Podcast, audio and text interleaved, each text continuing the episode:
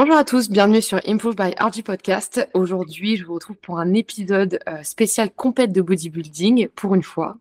Euh, je retrouve Manon Dutili. Salut Manon, merci d'être là aujourd'hui. Salut. Déjà, dans un premier temps, je vais te demander euh, bah, du coup de te présenter. Est-ce que tu peux nous expliquer qui tu es, ce que tu fais dans la vie? Donc moi, je suis Manon Dutili. Je vais avoir 29 ans dans quelques semaines.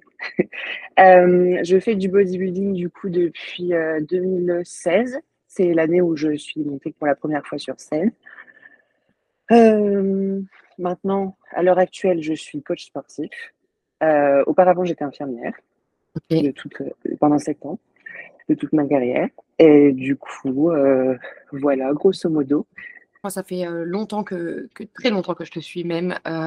et j'ai jamais parlé de bodybuilding, surtout à haut niveau. Enfin, j'ai déjà parlé de bodybuilding avec, avec une personne, mais on n'était pas dans des compètes de haut niveau. Là, aujourd'hui, je vais te demander un peu, ton expérience du coup sur, sur le côté vraiment compétition.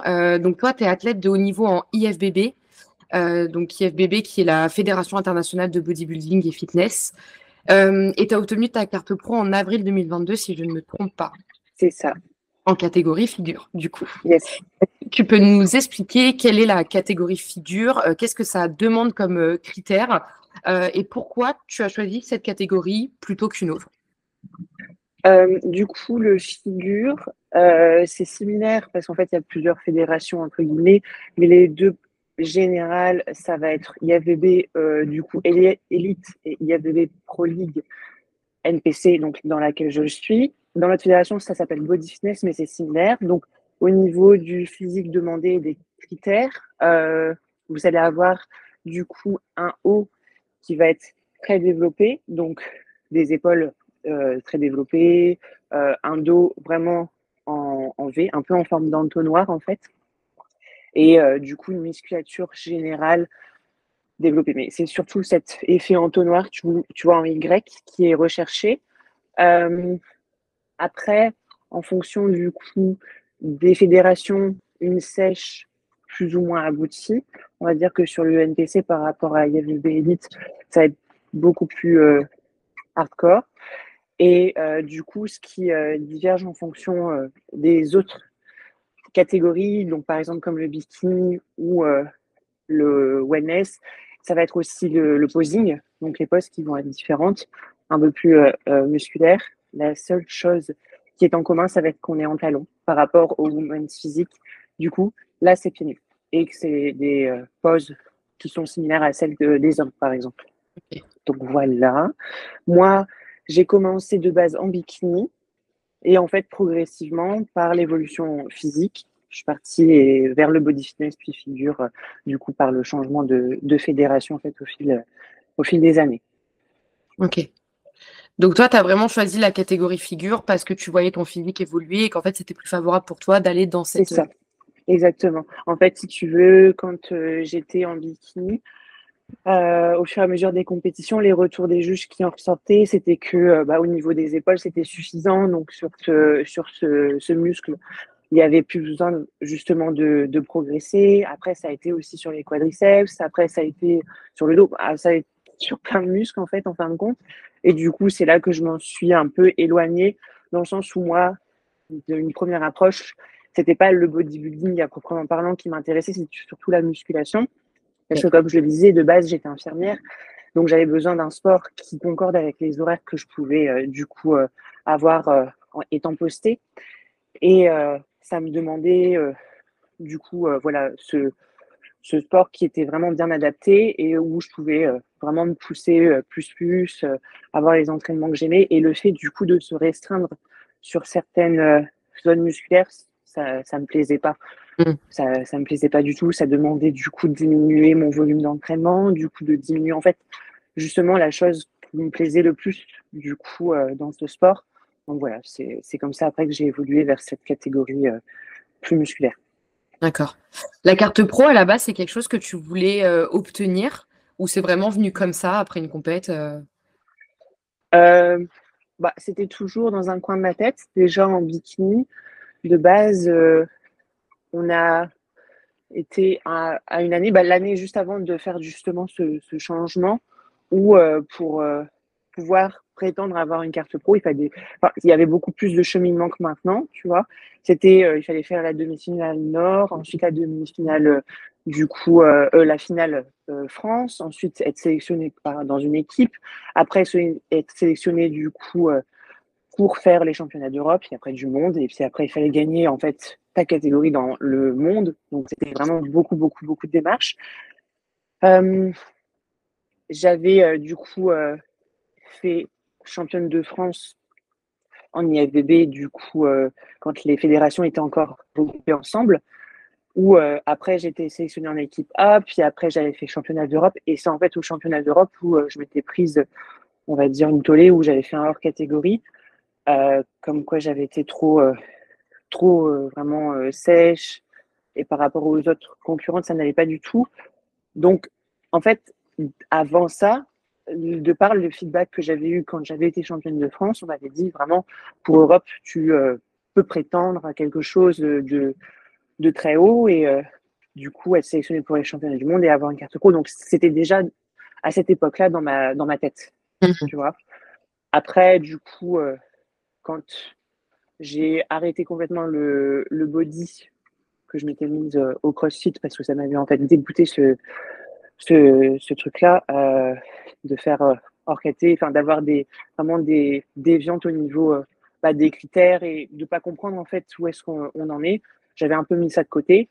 Puis quand je suis revenue dans le body, bah, avec euh, du coup mon, mon, mari qui est mon coach, on s'était dit ok, on revient du coup dans le bodybuilding et c'est pour avoir du coup une carte pro et essayer d'aller chercher quelque chose sur du haut niveau. Et euh, la carte pro, donc ça te permet de faire des concours en professionnel. Qu'est-ce que ça, change des concours en professionnel comparé à des concours amateurs? Donc, quand tu es euh, professionnel, si euh, tu fais, ça dépend des compétitions, mais quand tu fais du coup un top 5, tu es récompensé bah, du coup de par une, une médaille comme en, en, amateur, mais top 3, tu es récompensé d'argent.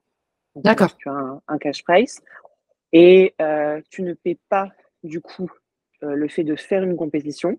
Tu payes juste ta licence comme quand tu es amateur, mais tu ne payes pas ta participation à la compétition, alors que quand tu es amateur, tu payes ta participation en, en tant qu'amateur, en fait. Donc, tu payes ta licence plus la participation à toutes les compétitions.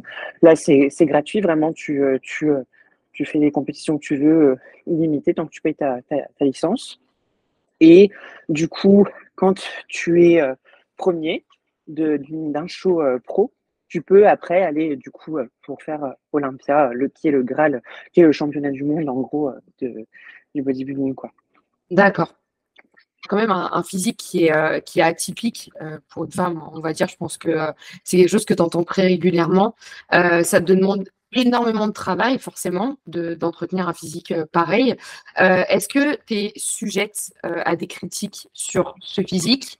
Euh, est-ce que parfois ça t'a porté préjudice ou, pas? Peut-être que des fois ça t'a même amené des, opportunités euh, Depuis qu'on est arrivé au Canada, si tu veux, là on est dans une salle qui est uniquement portée sur le bodybuilding.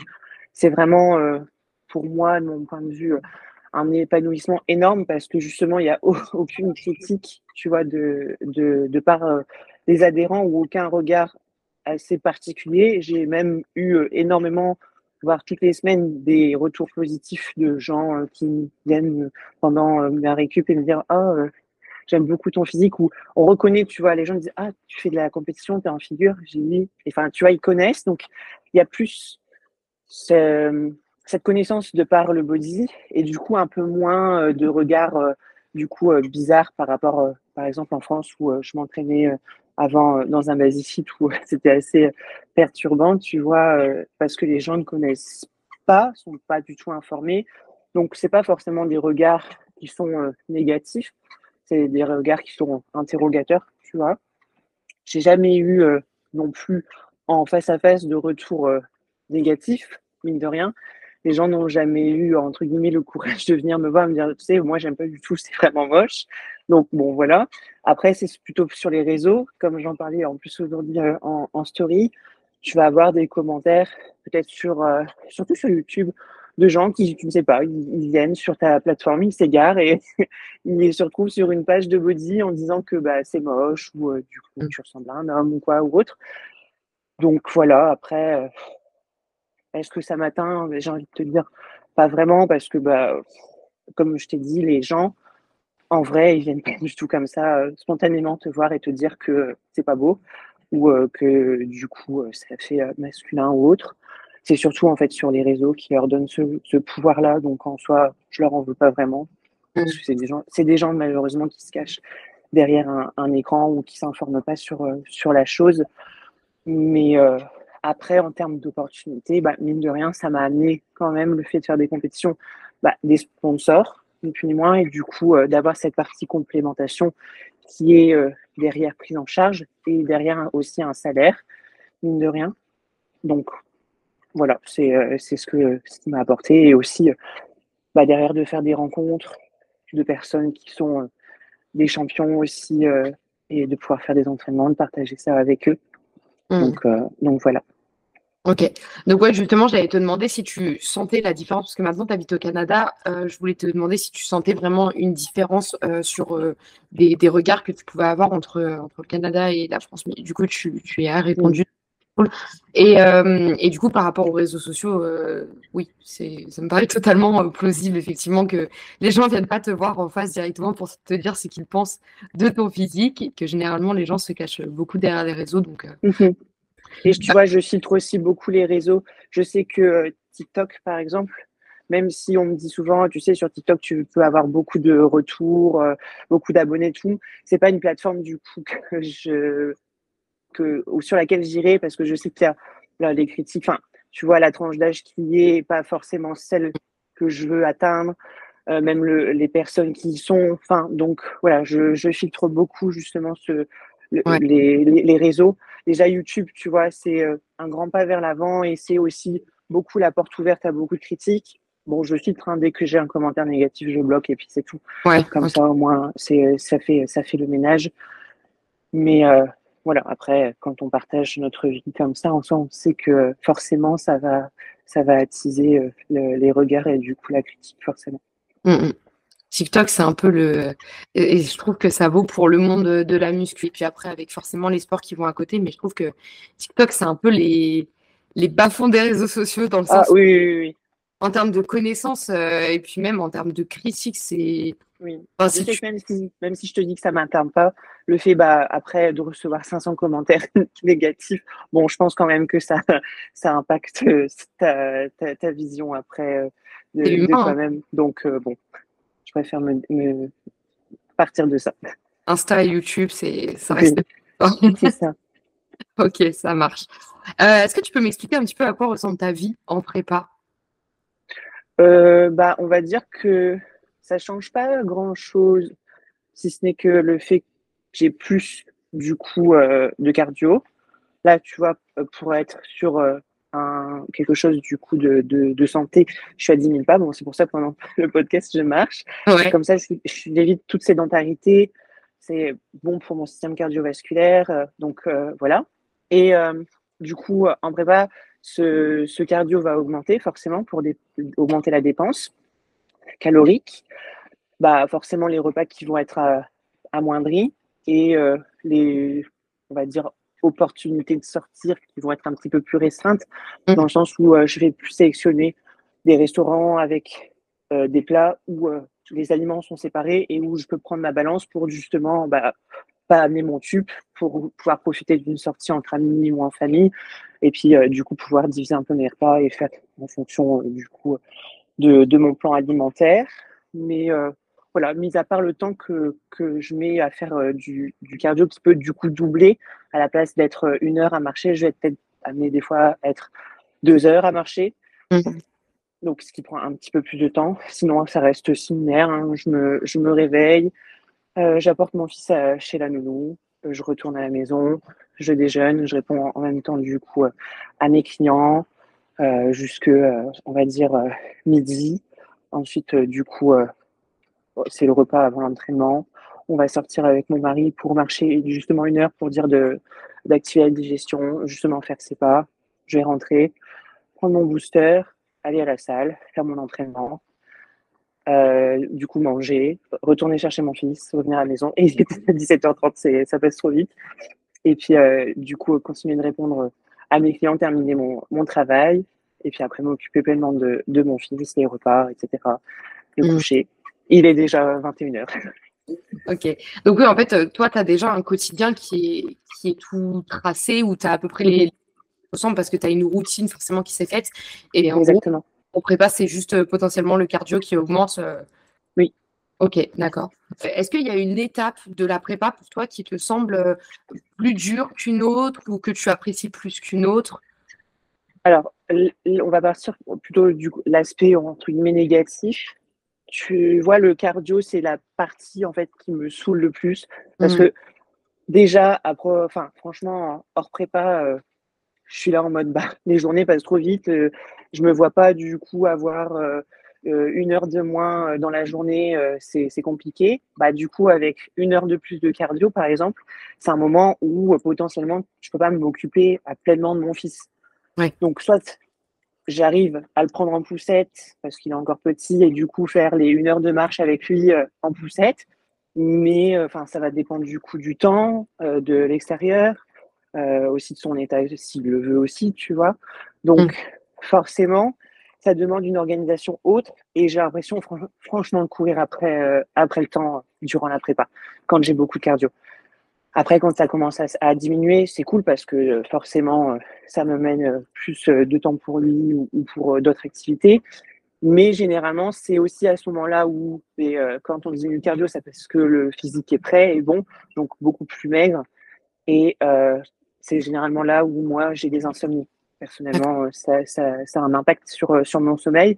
Et là, bon, c'est pas marrant non plus parce que du coup, je me, je me couche à 23h, je me lève à 3h du matin comme une chouette et je suis là, plus ça va me rendormir, c'est assez embêtant. Donc, euh, c'est les deux choses qui sont très négatives par rapport à une prépa. Après, à côté de ça, la faim, tout ça, je, ça, il a pas de, ça, ça m'impacte pas. Et après, le côté positif, c'est je le vois surtout avec euh, du coup euh, les, réseaux, puisque je filme de façon quotidienne mes, entraînements euh, en story. Et en fait, jour après jour que je partage du coup ces entraînements, c'est là en fait en vidéo où tu te rends compte quand tu t'entraînes que tu as la définition musculaire qui apparaît de jour en jour plus, etc.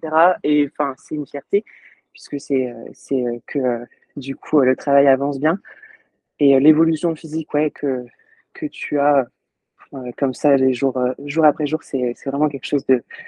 voilà, ça fait du bien l'ego de se dire que ce qu'on fait, euh, ça, ça, aboutit à quelque chose. Mmh. tu travailles pour ça aussi. Donc, euh. Il me semble que tu as été boulimique il y a plusieurs années. comment tu t'en es sorti Et est-ce que justement, le fait de faire du bodybuilding, tu n'as pas eu peur de retomber dans la boulimie? Alors, en fait, si tu veux, je pense. Enfin, la boulimie a été la suite en fait du body, c'est un peu à cause du, body que je me suis déclenché ça, on va pas se, mentir. Euh, et euh, si, et euh, ça m'a fait peur de, revenir dans le bodybuilding parce que justement, après cette longue période de, de c'est là où j'en ai été dégoûtée de, de, ce sport parce que je me suis rendu compte que ça m'a rendu, que ça m'a rendu malade, que j'ai que j'ai peut-être perdu du temps avec certains, certains proches, etc.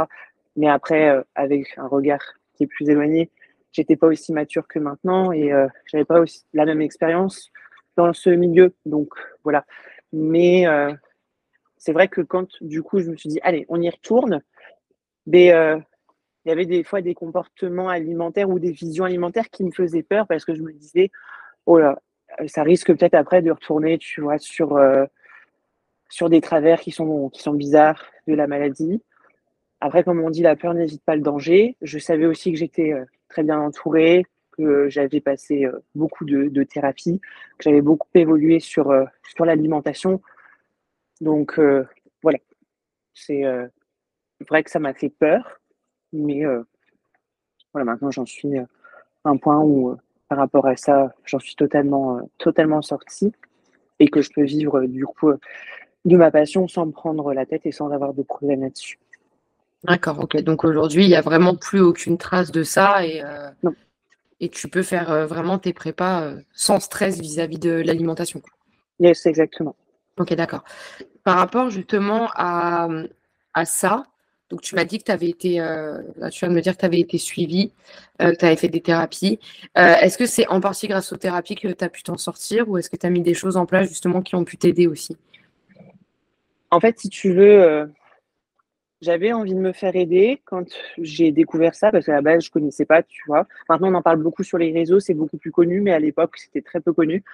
Et euh, du coup, euh, j'avais ce souhait de, m'en sortir, mais en même temps, j'avais pas eu l'élément déclencheur qui me mettait le coup de pied aux fesses pour m'en sortir. Et je, je pense que euh, chaque personne qui a eu cette pathologie, on a toujours eu un, un, quelque chose, une situation qui a fait qu'on s'est dit, OK, mais là, il faut vraiment que je me bouge parce que sinon, en fait, euh, bah, il va se passer quelque chose de grave. Et moi, par exemple, ça a été euh, le fait que avec mon, mon, mari, on ait failli, on ait failli se séparer en fait euh, à cause, à cause de, de, certains de mes comportements, parce que malheureusement, cette pathologie après tourne sur des dérives autres, avec des pathologies psychiatriques un peu autres.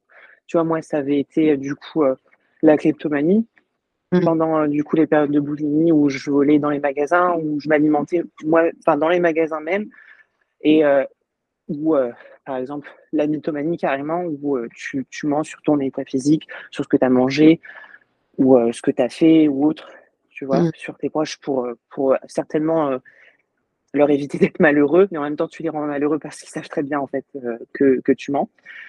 Donc moi, personnellement, donc ça a été euh, le fait ouais, que ça ait impacté mon, mon, couple. Et du coup, là, j'ai euh, vraiment engagé euh, le fait de, vouloir m'en sortir. Ça a été compliqué parce que c'est très, très mal. Enfin, les médecins sont mal informés par rapport à ça. j'ai commencé avec des antidépresseurs qui m'ont mis plus bactère parce que forcément, j'ai eu une dépression en même temps. Mais les antidépresseurs m'ont fait en fait encore plus couler. Et du coup, ben, forcément, je me suis dit, bah, je vais plus prendre ça. Donc, j'ai arrêté de moi-même. Enfin, mais on s'y connaît pas. Des fois, il y a des, euh, sevrages à faire, etc. Donc, c'est euh, du coup un retour en arrière fois mille. tu cherches des psys. Les psys, pareil, c'est parfois très peu formés.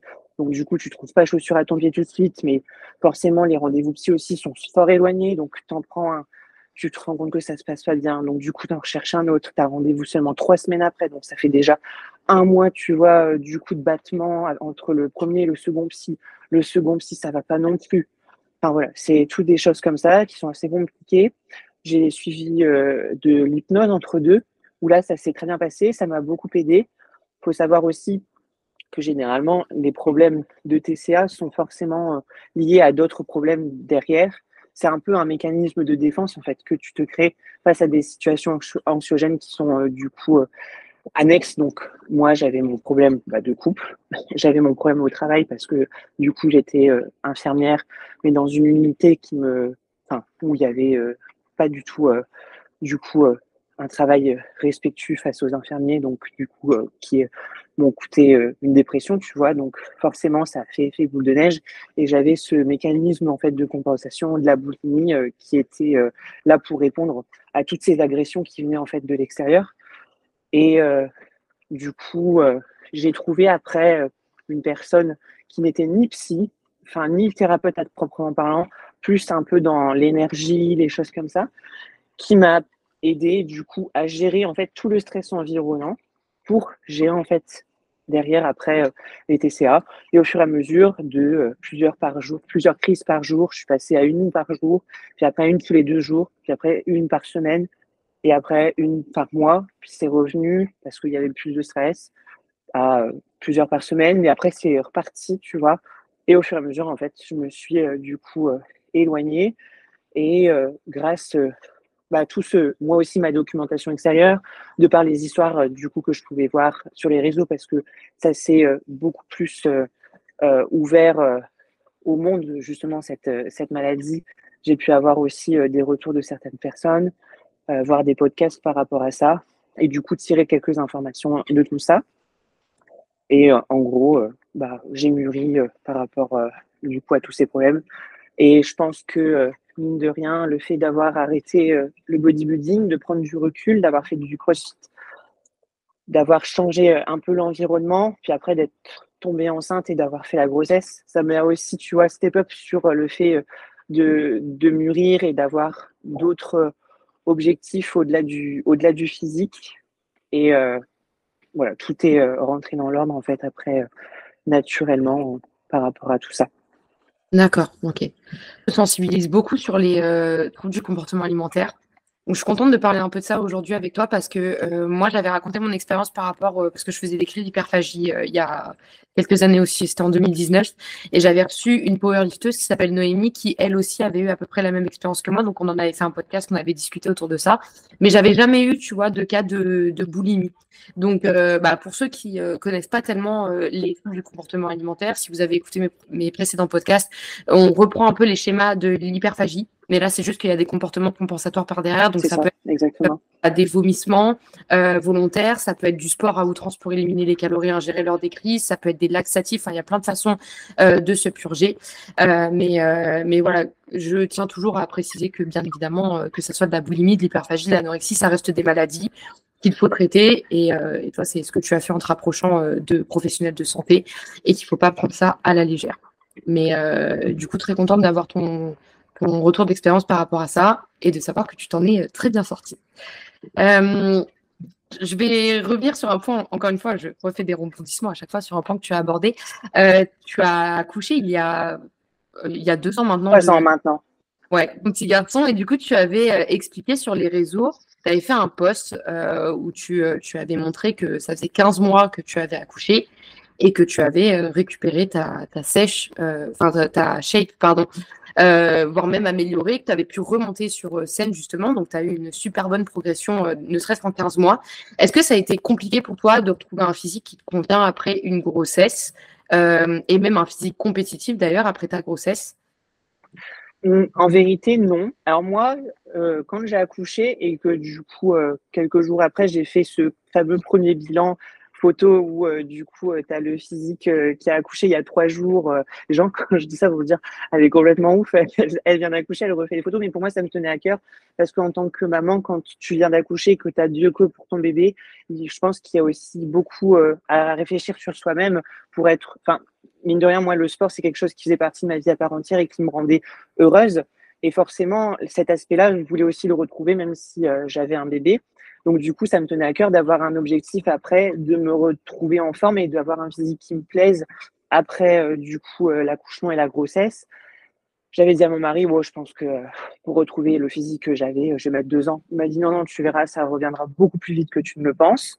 Il faut savoir aussi, c'est que ma grossesse a été euh, pas du tout pathologique. Donc, du coup, je pouvais faire enfin, vraiment ce que je voulais. Il y avait juste, du coup, comme mon gynéco me disait, euh, et en plus, il était très très compétent par rapport à ça. Il recommandait aux mamans de continuer le sport, juste des sports qui potentiellement pourraient amener des coups ou des chutes, tu vois, de par le fait, euh, par exemple, mmh. du patin roulette ou euh, des choses comme ça. Là, c'était à proscrire, mais sinon, en fait, tout ce que je lui expliquais, les mouvements ou autres, il me disait, il n'y a pas de problème, tu peux, tu peux continuer comme ça, juste écoute-toi, écoute ton corps, toi-même peux, peut, savoir en fait jusqu'où tu peux, tu peux aller. Donc j'ai su continuer de mettre l'intensité que je voulais à proprement dans, mes, dans mes séances, tout en, me respectant et en respectant mon, mon, corps. Après l'accouchement, du coup, forcément, il faut, surtout avec euh, une discipline sportive, refaire une rééducation, que ce soit au niveau périnéal ou abdominal, les deux vont de pair. J'ai du coup, euh, moi, de mon côté, une amie qui est euh, kiné et euh, elle-même crossfiteuse, donc du coup qui a, enfin qui, connaît le sujet pour euh, refaire une rééducation euh, derrière en béton pour pouvoir repartir au taquet. Donc on a fait une rééducation très très poussée de tous les jours, ce qui normalement n'est pas le cas hein, quand tu ne connais pas forcément de kiné ou quoi ou de personnel médical. C'est une fois par semaine, grand maximum. Et des fois, les gens ne font même pas la rééducation abdominale parce qu'elles sont pas au courant on ne leur a pas dit. Il y a même des fois des, médecins qui ne donnent même pas de rééducation à faire parce que bah, c'est pas du tout euh, dans leur tête euh, très clair. Et euh, du coup, pour ma part, donc on a fait une rééducation bien particulière en activité, des choses du, voilà, qui sont faites dans certains pays, mais pas forcément tout le temps en France, pour vraiment que je puisse repartir avec un corps en pleine santé et pouvoir refaire les choses que je pouvais faire auparavant. Donc ma rééducation, elle a pris euh, un mois et demi pour être vraiment au 100%. Dire qu'on a passé après tous les tests au niveau périnéal et abdominal et elle, m'a dit c'est bon, tu peux repartir comme tu faisais avant, il n'y a pas de problème. Donc entre deux, puisque je n'étais pas restée en place, je faisais du coup de la marche, je faisais des circuits training, mais au poids de corps pour dire vraiment au niveau cardio quoi, ou même au niveau psychologique de, de penser à autre chose que, que la grossesse ou euh, que du coup le postpartum. Et du coup, un mois, euh, ouais, non, deux bons mois après euh, avoir accouché, j'ai pu reprendre à 100%. Et là, du coup, j'ai dit à, mon, à mon mari, voilà, c'est bon, je suis reparti. donc, on reprend les entraînements et l'objectif, bah, ce serait un jour de remonter sur, sur scène. Et du coup, bah, ça a pris 15, 15 mois pour retrouver une, un physique que euh, du coup euh, j'avais euh, avant mon accouchement. Ok. Et c'est suite à ça, après que tu as eu ta carte pro, justement? C'est ça. Ok. Et justement, tu donc es coaché par ton mari depuis dix ans maintenant, si j'ai bien vu. C'est ça.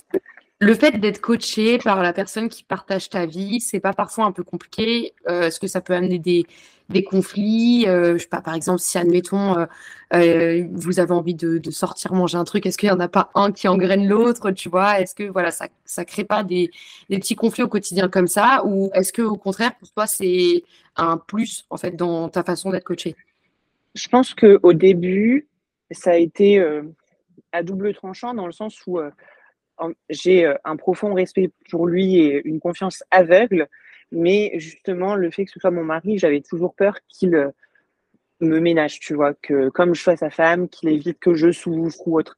Et comme je te disais avant avec les TCA, etc., pour moi, au début de ma carrière dans le bodybuilding, bodybuilding égale euh, souffrance, tu vois, que ce soit souffrance physique, que ce soit souffrance psychologique. Pour moi, c'était euh, quelque chose où je devais absolument souffrir. Et le fait, du coup, par exemple, qu'une diète soit simple, pour moi, c'était pas normal parce que du coup, je voyais les gens sur les réseaux qui pleuraient, qui avaient faim et tout. Et du coup, pour moi, bah, c'était pas normal, tu vois, de ne pas ressentir ce genre de choses. Et je me disais que ah, j'étais pas sur le bon chemin, hein, du coup.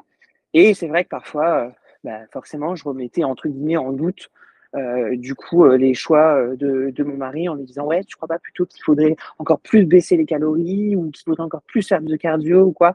Donc c'est vrai que lui après, il est très voilà terre à terre et il sait, il me dit non, tu, euh, en gros, tu la fermes. C'est comme ça, c'est pas, c'est pas autrement. Euh, je, je, sais, euh, je sais ce qui est bon pour toi et il, me le disait toujours et il me le dit encore. Est-ce que tu crois vraiment? Enfin, t'es mon athlète. Je vais pas chercher à être plus gentil avec toi dans le sens où je veux le meilleur de ton physique, forcément.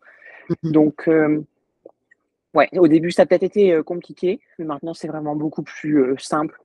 Et puis, je veux dire, on vit ensemble, il me voit tous les jours, donc forcément, là, par exemple, cette semaine, j'ai pas fait mon bilan parce que j'étais dans, dans, ma période prémenstruelle et je sais que je suis dégueulasse à ce moment-là, donc ça me donne pas du tout envie. je dis, écoute, est-ce que tu m'autorises à pas faire le bilan? Parce que bon, je, je pense que tu me vois tous les jours. Il dit non, c'est bon. Il dit, mm. ça va. Donc ça, a ses avantages, mais euh, c'est vrai qu'au début, ça avait été un petit peu compliqué par rapport à, à ça, au fait que j'avais peur qu'il soit trop gentil avec moi. Ouais. D'accord. Ah oui, toi, tu avais peur qu'il soit trop gentil avec toi, justement, sous prétexte que du coup, tu es sa femme. Donc, euh. C'est ça. D'accord, ok. Oui, non, mais c'est ce que tu dis, c'est l'avantage du coup de qui te voit tous les jours. Et puis au final, il te traite euh, bah, comme une athlète euh, qu'il aurait dans la vie de tous les jours. Quoi. Ça change. Ah, exactement, parce que moi, j'envoie mon bilan, tu vois, sur WhatsApp, comme ces athlètes. Et du coup, il fait, il fait dans le sens où il a reçu le message. C'est pas parce qu'il voit du coup mon nom apparaître ou que je lui dis après, hey, t'as vu, j'ai fait mon bilan, que il va me répondre tout de suite.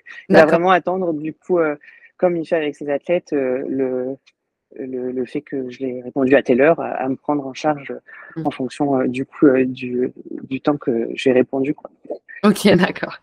Et lui, il est, il est aussi IFBB Pro, hein, il me semble. C'est ça, lui, il, est passé pro du coup. attends, Hélène avait un an. Donc oui, un, an après ce que j'ai accouché. Et euh, il n'a jamais concouru en pro parce qu'il a eu beaucoup de blessures. Donc blessures au genou, blessures au coude. On est encore en investigation à chercher d'où euh, ça vient à proprement parlant. Je pense qu'on est en train de toucher un petit peu le, le, le, le, le point sensible, parce que forcément, comme on a changé de, continent, la médecine est différente et on a été pris en charge par un médecin très très compétent qui du coup suspecte une apnée du sommeil en fait depuis de longues dates, qui du coup mettrait en porte-à-faux son sa récupération, ni plus ni moins, et du coup engagerait des inflammations comme ça de part et d'autre. Donc voilà, je pense que là, on est sur le bon chemin pour s'en sortir. Là, le but pour lui, ce serait de monter sur scène juste après moi, ma saison, du coup. Moi, je monterai sur scène à partir d'août. Lui, ce serait à partir du coup d'octobre. Donc, ce serait son, son, premier pas, lui, euh, en professionnel. Ok, d'accord. Vous n'avez pas prévu de faire une, une compétition ensemble Je ne sais pas si lui, tu vois, par exemple, de gérer des athlètes qui montent sur scène et de lui en même temps faire une prépa, ça sera un peu trop compliqué pour lui. Non, lui, pour lui, ça va, c'est simple. Euh, il n'a pas de problème par rapport à ça. Mais en fait, ce qui pose problème, si on avait été sans enfant, ça aurait été faisable. Mais avec un enfant, euh, bah, forcément, si on est à deux sur scène, bah, soit le petit, il est avec quelqu'un, ou euh, soit du coup, mais il y en a un qui ne fait pas la compète. Parce que du coup, c'est c'est pas possible au niveau organisation. Là, du coup, on n'a pas prévu du tout de compétition en même temps, sachant qu'on n'est pas du tout en France mais forcément, il n'y a personne qui est ici pour, avec nous de la famille on est seul pour pouvoir du coup euh, garder euh, notre fils. Donc du coup, euh, bon, on préfère en faire une, après l'autre. Après, on va être, mine de rien, quand même en préparation ensemble. Parce que lui, c'est pour octobre. Moi, c'est pour du coup septembre. Mais si j'ai la chance de pouvoir faire Olympia, Olympia se situe en octobre, donc on sera dans une même période pour pouvoir faire, faire la sèche. Ok, d'accord. Et euh, tiens, je, voulais, je voulais te poser une question par rapport justement euh, à la catégorie figure. Euh, donc, comme on m'a dit au tout début, toi, tu es vraiment dans cette caté parce que bah, tu as, le physique pour et puis parce que c'est une caté qui te plaît. Est-ce que tu voudrais justement monter encore en, en grade de caté, j'ai eu envie de dire, mais est-ce que tu aurais envie d'évoluer dans une, dans une caté un peu plus au-dessus? Ou toi, vraiment, figure, c'est ce que tu veux faire, potentiellement faire Olympia en figure et puis rester là-dedans? En fait, c'est assez compliqué parce que hum, la catégorie du dessus, donc qui est le women's physique, comme je disais, c'est euh, un développement musculaire encore plus abouti. La sèche, bon, elle est similaire à celle que, que je peux avoir euh, été, mais c'est surtout le développement musculaire. Je me dis, tu vois, déjà là, je fais 85 kilos, qui est quand même assez important. Et euh, c'est quand même fatigant. On ne On va mmh pas se le cacher que euh, ce soit par exemple le sommeil qui est perturbé bah, de par l'apnée du sommeil aussi. Donc moi, je dois passer un examen justement par rapport à ça. Euh, que ce soit aussi euh, au niveau, je le vois ni plus ni moins que de me relever, tu vois, au sol. Je joue avec mon fils, je vais me relever, je vais avoir, tu vois, le besoin de me mettre en chevalier servant, puis après de pousser avec mes mains sur le sol pour pouvoir me relever, parce que bah, je suis lourde, tu vois.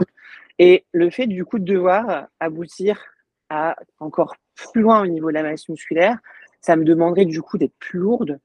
Mais euh, là, on ne parle pas d'un petit peu de masse musculaire. Vraiment, les filles qui sont au-dessus de moi, elles sont beaucoup plus musculaires que moi. Donc, je me dis, il faudrait monter à 90 kilos. Je ne sais pas si je le supporterai, pas psychologiquement, parce que le body fat, par exemple, que là, j'ai, moi, actuellement parlant, c'est pas dérangeant. Et puis, c'est ce qui me permet, tu vois, d'être en santé pleinement, euh, que ce soit au niveau euh, euh, hormonal, euh, j'ai mon cycle hormonal comme tout le monde, etc. Je suis vraiment euh, femme à 200%, enfin voilà. Mais derrière, ça demande en, en soi encore, tu vois, toujours du plus plus. Et j'ai pas envie que ça devienne trop après négatif, tu vois, par rapport au, par exemple, hormonalement parlant.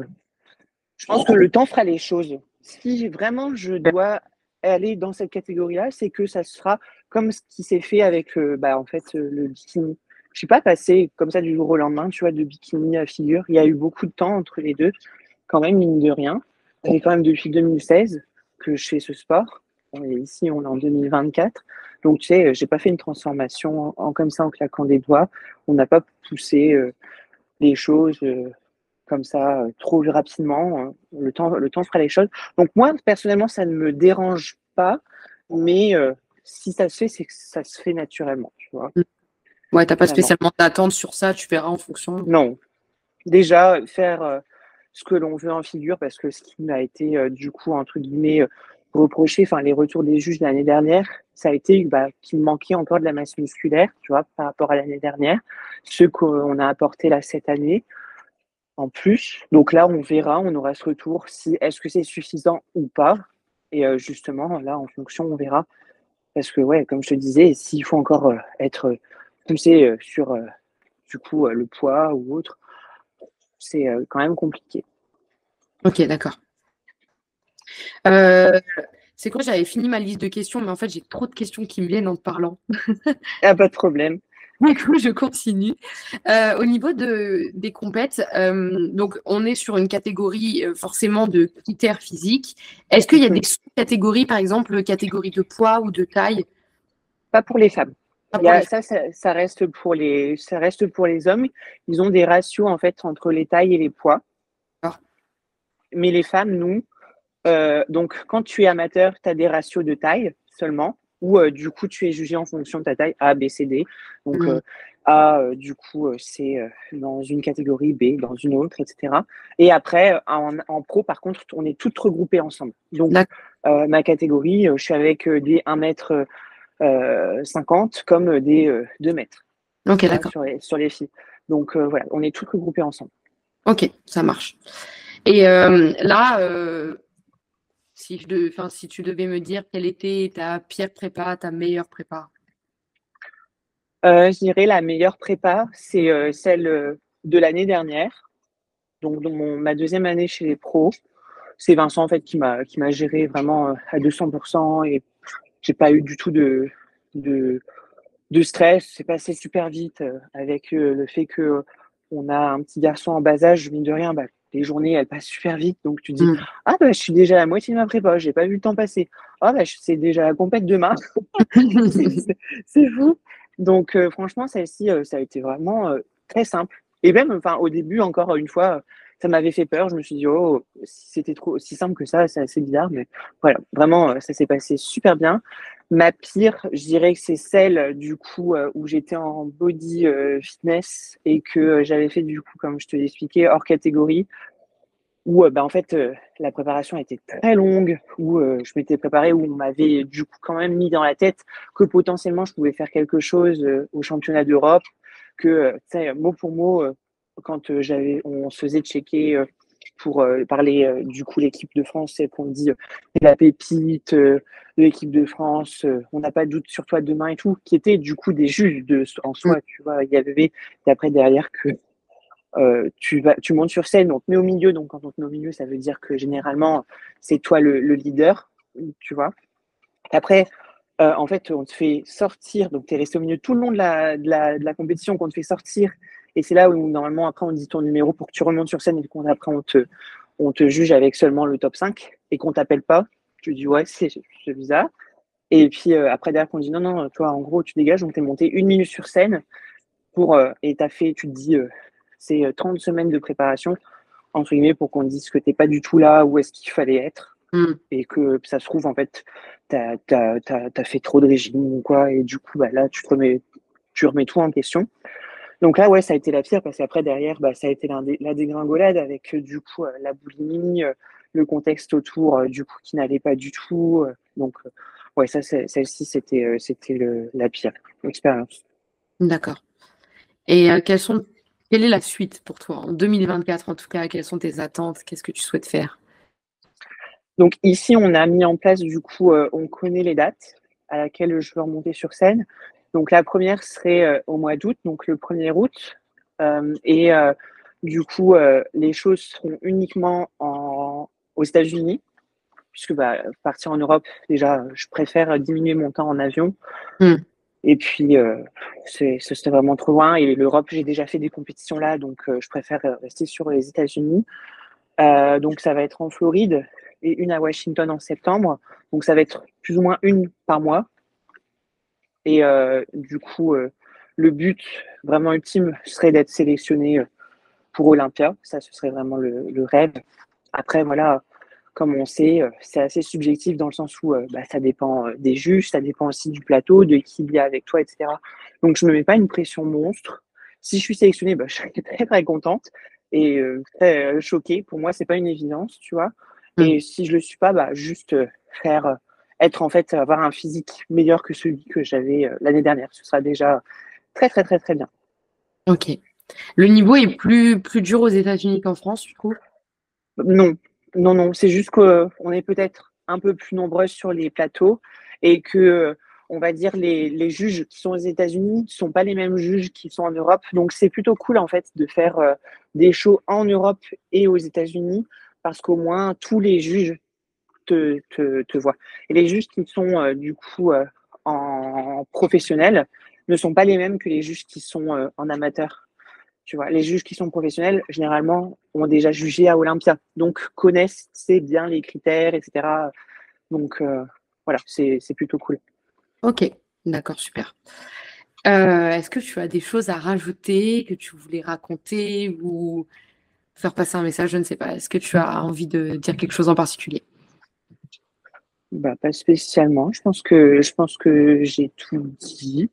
Si ce n'est que de croire euh, en soi, en ses rêves, que ce soit sur euh, un objectif sportif, que ce soit sur une guérison de pathologie comme nous, ça l'a été par exemple sur, euh, sur les TCA, vraiment croire, croire en soi. Mmh. Très beau message de fin pour finir ce podcast.